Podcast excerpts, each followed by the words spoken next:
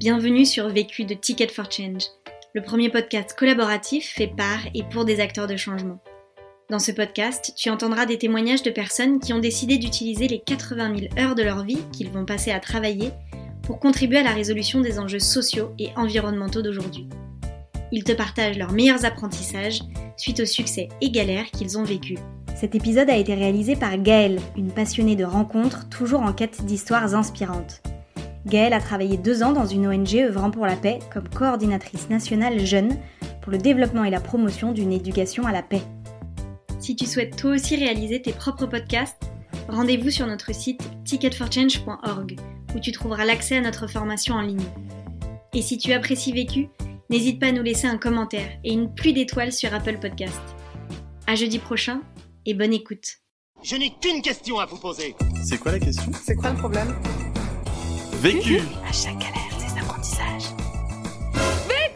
Vécu, des retours d'expérience pour gagner du temps et de l'énergie. Bonjour, je suis Philippe Trottin, j'ai 51 ans.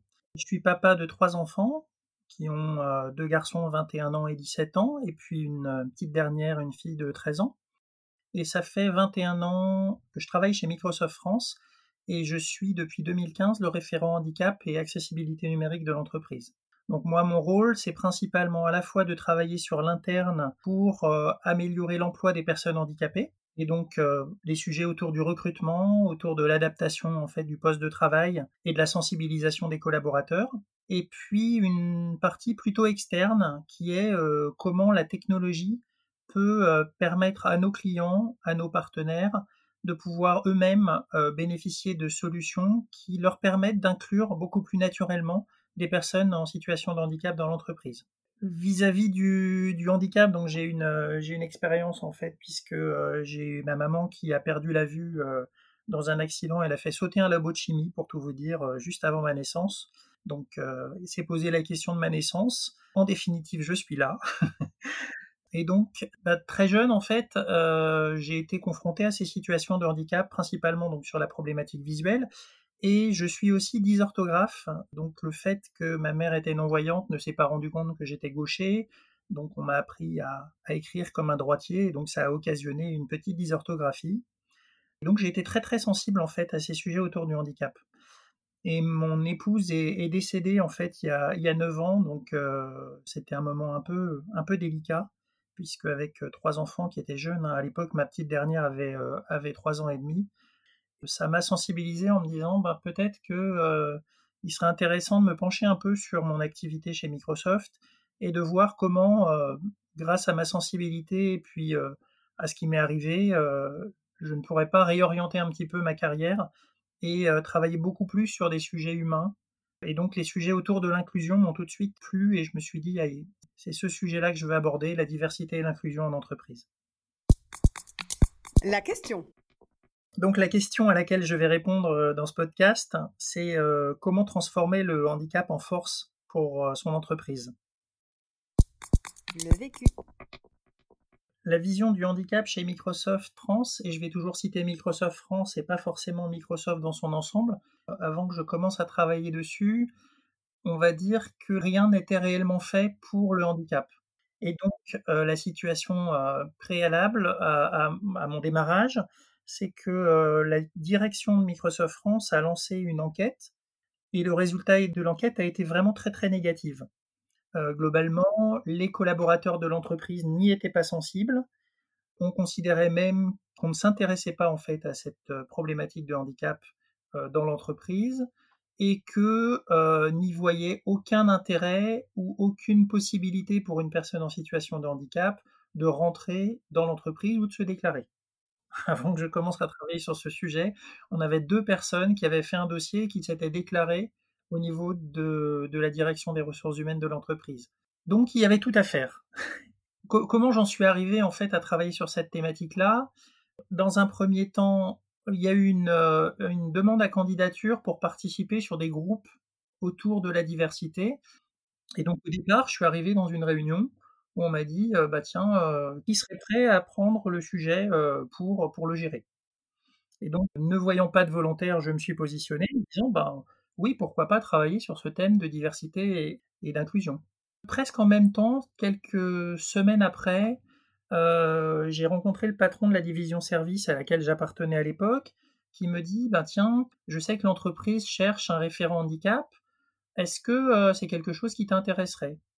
Bah, Tout de suite, j'ai sauté sur l'occasion et j'ai été euh, proposé ma candidature.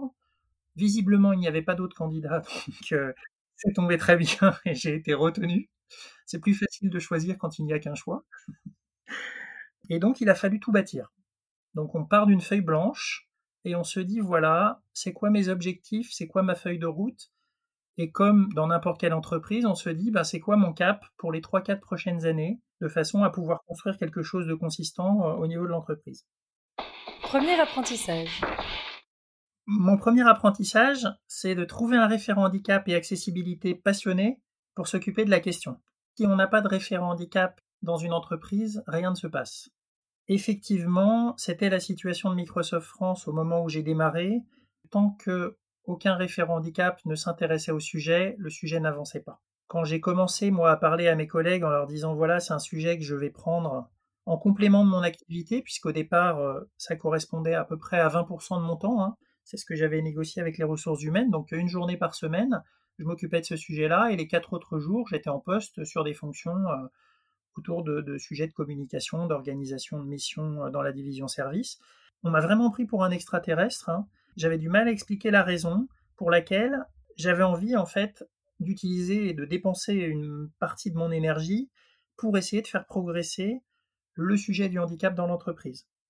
C'est vrai que ça, nécessite euh, énormément d'énergie hein, quand on est tout seul, qu'on travaille une journée par semaine sur le sujet et qu'on est vraiment passionné et, qu'on a envie de faire avancer les choses, c'est compliqué parce qu'il faut réussir à mobiliser les autres, il faut réussir à les convaincre. Donc ça nécessite de prendre euh, énormément sur soi, on va dire au départ, pour essayer d'expliquer. D'expliquer d'abord aux gens que le handicap, c'est pas bénin dans la société. On a euh, une personne sur cinq dans le monde en situation de handicap. On dit 18% en France, mais c'est quasiment une personne sur cinq. Quand je me suis déclaré en tant que référent handicap, j'ai rencontré énormément de collègues qui m'ont dit Ah oui, je suis touché, ou non, j'ai un voisin, ou j'ai de la famille. C'est juste qu'ils considéraient que le handicap chez Microsoft n'était pas un sujet. C'était un non-sujet. Et puis, 20% de son temps, quand on est vraiment passionné, c'est jamais assez. Donc j'ai commencé à grappiller du temps. Alors au début, c'était un peu de temps personnel. J'ai grappillé 30%, 40%, alors quand c'est devenu un mi-temps, j'ai été le négocier auprès des ressources humaines en leur disant il faut vraiment que je passe à mi-temps. Et à l'époque, j'avais une DRH qui m'a vraiment soutenu, qui m'a dit ok très bien. Deuxième apprentissage. Mon deuxième apprentissage s'appuyait sur une personne neutre et pleinement dans l'entreprise. Alors ce qui est important, c'était que je ne sois pas rattaché aux ressources humaines. Euh, j'ai fait le choix en fait de rester dans un poste euh, dans la division service en complément en fait de mon rôle de référent handicap. Et donc quelque part, j'étais un peu en dehors de euh, la cartographie des, des, jobs existants. C'est important parce que une personne des ressources humaines bien souvent accompagne un manager pour tout ce qui va être recrutement, mais aussi sortie de collaborateurs de l'entreprise. Donc quelque part, les ressources humaines sont vues comme potentiellement faisant partie de la direction et potentiellement pouvant occasionner des difficultés, des licenciements consécutifs à une déclaration d'un collaborateur en situation de handicap. Leur manager, c'est la personne qui va les juger par rapport à leurs compétences, par rapport à leurs performances. Le manager a lui-même une pression vis-à-vis de son propre manager pour réaliser euh, les objectifs attendus par l'entreprise. Donc, certes, le manager peut être très bienveillant et très ouvert, Maintenant, s'il se trouve dans une situation où un collaborateur ne correspond plus au profil ou aux objectifs, on va dire, attendus par l'ensemble des membres de l'équipe, c'est plus compliqué. Donc souvent, il faut faire appel à un tiers. Dans la mesure où je travaille en, collaboration avec l'assistante sociale et avec l'équipe euh, santé, bah, ça permet d'avoir un échange. Globalement, ils n'auraient probablement même pas engagé de discussion s'ils avaient eu à se retourner vers l'équipe ressources humaines ou directement vers leur manager. Après, je leur ai dit OK, mais moi j'ai besoin de contact côté équipe ressources humaines pour m'aider à travailler sur le recrutement. Donc d'avoir été manager, je pense que c'est nécessaire. Recruter quelqu'un ou avoir des discussions, on va dire, sur les objectifs, sur la façon de gérer l'évolution de carrière d'un collaborateur, c'était quelque chose que je maîtrisais déjà. J'aurais été uniquement contributeur individuel dans l'entreprise, ça aurait potentiellement été plus délicat. Troisième apprentissage. Donc mon troisième apprentissage, faire de la pédagogie en interne et utiliser une communication qui passe par les faits. Il a fallu quelque part accompagner les managers sur des aspects très très pratico-pratiques. Hein. Ce que je veux dire par là, c'est que euh, il a fallu inclure les managers dans un certain nombre d'échanges pour les amener à être davantage ouverts, pour qu'ils soient en capacité de recruter de nouveaux collaborateurs, peut-être un peu différents de ceux qu'ils recrutaient au préalable. Je vais par exemple citer un manager qui est venu me voir en me disant, ben voilà, j'ai passé un assessment pour sélectionner euh, un futur euh, candidat dans mon équipe. Euh, et puis dans l'assessment, finalement, la personne qui sortait vraiment du lot, c'était une jeune fille. Elle est vraiment super, elle correspond au poste. Par contre, elle est en fauteuil roulant. Qu'est-ce que tu me conseilles? Parce que moi, son poste, ça va être un poste de commercial. Et sur ce poste de commercial, bah, il faut se déplacer beaucoup. On a euh, cette difficulté d'organisation euh, relative à son déplacement. Donc on a échangé, je lui ai dit écoute, si vraiment c'est la collaboratrice idéale, prends-la, hésite pas, et puis on va voir un peu ce qu'on va mettre en place. Alors, ce qu'on a mis déjà en place dans un premier temps, c'est euh, d'organiser en fait une réunion avec, euh, avec l'équipe pour que les gens soient en capacité de poser tout un tas de questions avant l'arrivée de la collaboratrice et pour démystifier le thème du handicap. Il y a des gens qui euh, voilà, ont des idées préconçues, ont des biais, et il, faut, il faut être capable de répondre à toutes ces questions que les personnes peuvent avoir. Alors, des questions toutes bêtes, hein, c'est OK, on a une collaboratrice qui arrive en fauteuil, est-ce qu'il faut se baisser? Quand on lui parle À quelle distance on doit être du fauteuil? Est-ce que je peux blaguer du handicap? Donc, qui sont des questions qu'ils ne s'autoriseraient pas à se poser entre eux ou, ou même à leur manager, qui serait peut-être pas d'ailleurs en capacité de répondre et d'expliquer aussi que euh, c'est pas parce qu'on a une personne en situation de handicap qui arrive que la personne va être sous-performante. Elle va avoir des adaptations qui vont lui permettre d'équilibrer la difficulté qu'elle peut rencontrer face à son handicap. Mais en aucun cas on veut surcompenser, on veut simplement être équitable entre une personne valide et une personne en situation de handicap. Ce manager ayant pris ce risque, c'est devenu un exemple pour d'autres ça m'a permis de pouvoir montrer à d'autres managers que oui, de temps en temps, on peut être amené à se dire qu'on prend un risque, mais si on a les compensations nécessaires, ce risque, finalement, il est très très réduit, et à contrario, ça devient une force. Et d'ailleurs, cette collaboratrice, donc euh, deux ans après son arrivée, elle a surperformé. On identifie euh, dans l'entreprise euh, six collaborateurs de six divisions différentes chaque année. Elle a été dans les six personnes retenues et pas par rapport à son handicap, mais par rapport à ses chiffres. Et donc, quelque part, c'est d'autant plus bénéfique de voir qu'une collaboratrice en situation de handicap est sur la plus haute marge du podium pour l'entreprise. Pour finir, quand on m'a dit euh, cette collaboratrice arrive, elle est commerciale, etc. bon, le handicap, finalement, euh, ok, certes, on va mettre en place des adaptations, mais en définitive, pourquoi est-ce que vis-à-vis de l'externe, on devrait s'occuper du handicap? Bah, Quelque part, je leur ai dit, bah, c'est facile.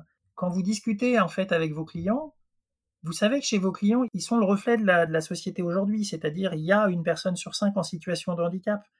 Donc imaginez que vous deviez laisser de côté une personne sur cinq, c'est-à-dire 20% de vos opportunités, c'est globalement 20% de votre prime. Est-ce que vous êtes prêt à vous asseoir sur 20% de votre prime? Et là, effectivement, les commerciaux se disent euh, oui, j'avais pas vu ça sous cet aspect-là, surtout quand on leur dit qu'il y a 80% de handicap invisible, ça les interpelle, ils se disent mais si ça se trouve chez mes clients aujourd'hui, j'ai des gens en situation de handicap ou j'ai des gens qui sont touchés de près par le handicap parce que famille, amis, etc. Et donc là commence à être interpellé sur cette thématique-là? Quatrième apprentissage. Donc mon quatrième apprentissage, passer d'une logique de quota à une logique de talent. Donc Microsoft a, il y a quelques années de ça, il y a trois ans à peu près, créé une école autour de l'intelligence artificielle. Et quand j'ai été discuter un petit peu avec le patron de Microsoft France, on s'est dit est-ce qu'on n'aurait pas quelque chose à faire autour de cette école et du handicap? Et à l'époque, j'étais en train de travailler sur une charte d'inclusion pour des personnes porteurs d'autisme. Euh, dans un projet qui s'appelle ASPI Friendly avec une vingtaine d'universités.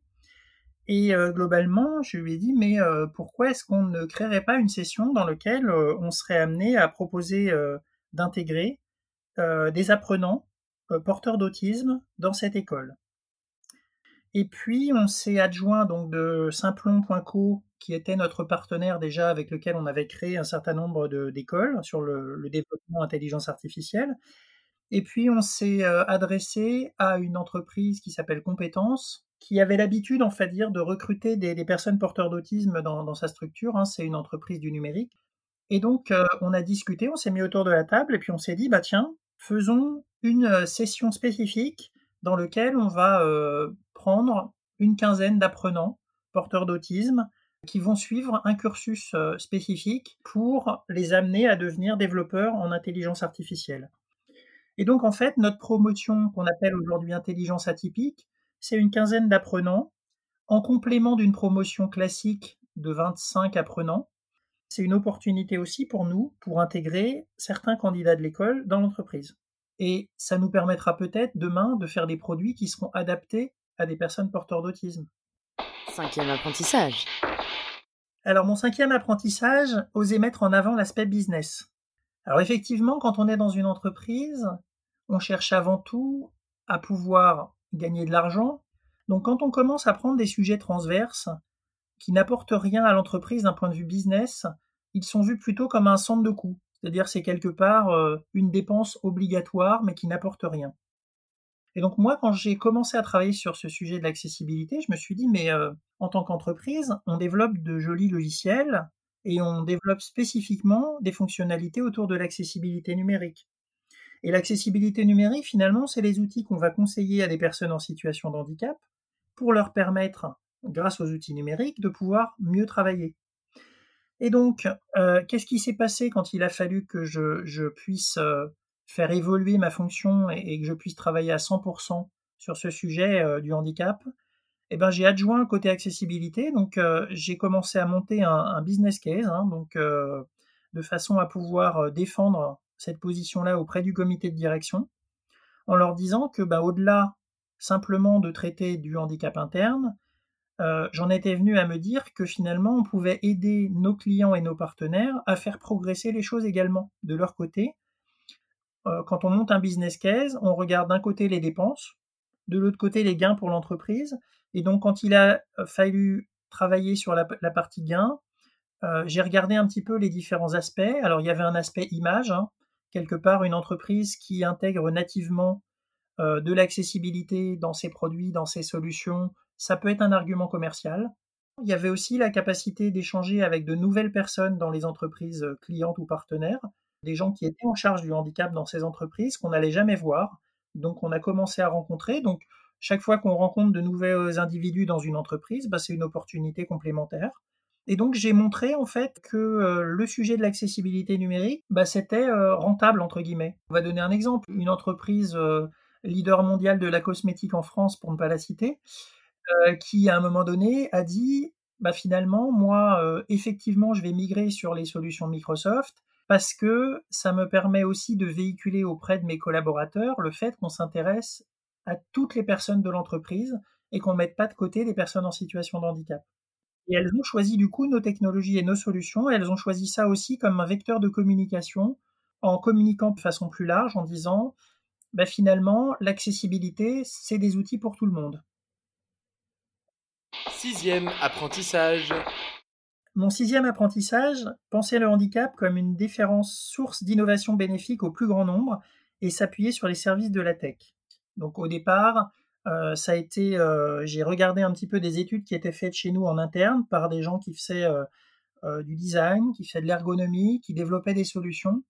Et je me suis dit, mais pourquoi est-ce qu'on ne le fait pas en France? Pourquoi est-ce que quelque part on n'accompagne pas nos clients, nos partenaires, pour qu'ils utilisent en fait cette notion-là pour aussi être davantage inclusifs Alors je vais donner un exemple encore concret. j'ai travaillé avec un grand constructeur automobile français on a travaillé ensemble euh, sur les futurs euh, véhicules autopilotés. Et puis, euh, on s'est dit, bah, aujourd'hui, quand on vend un véhicule, on ne le vend plus à un conducteur, puisque demain, le conducteur sera probablement un robot, ça sera probablement le véhicule lui-même qui naviguera tout seul.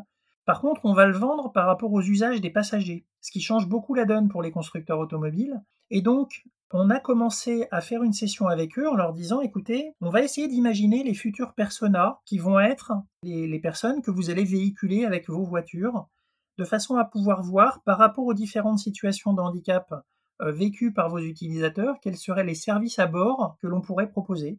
Et donc, on a commencé à créer des personas avec eux, à travailler avec eux sur tout cet aspect cinématique pour les amener finalement à euh, bah, collaborer davantage avec Microsoft sur ce projet en fait de euh, véhicule piloté. Donc c'est très très intéressant en fait ça puisque ça montre que avoir des personnes différentes en fait dans l'entreprise et euh, intégrer cette différence même dans la conception d'une solution, bah, c'est vecteur d'innovation. Conseil pour gagner du temps. Alors pour gagner du temps en fait, il faut faire des choix. On va dire ma petite marotte, je regarde un petit peu l'activité que j'ai eue dans la semaine, je l'analyse et je me dis qu'est-ce que j'ai fait cette semaine, qu'est-ce qui m'a permis quelque part d'être plus impactant et de faire progresser ma cause, donc la cause du handicap et de l'accessibilité numérique, par rapport à, au temps passé dans la semaine? Conseil pour gagner de l'énergie. L'énergie, c'est facile, ce sont les autres qui font gagner de l'énergie. Ce que je veux dire par là, c'est que quand on rencontre des personnes en situation de handicap, quand on voit des gens dans cette situation et qu'on se dit il faut que je me batte pour que ces gens-là aient davantage de facilité au quotidien, même si c'est un petit projet, même si on fait avancer d'un pouillème un projet et que ça va dans le bon sens, on y gagne énormément d'énergie. L'autre question.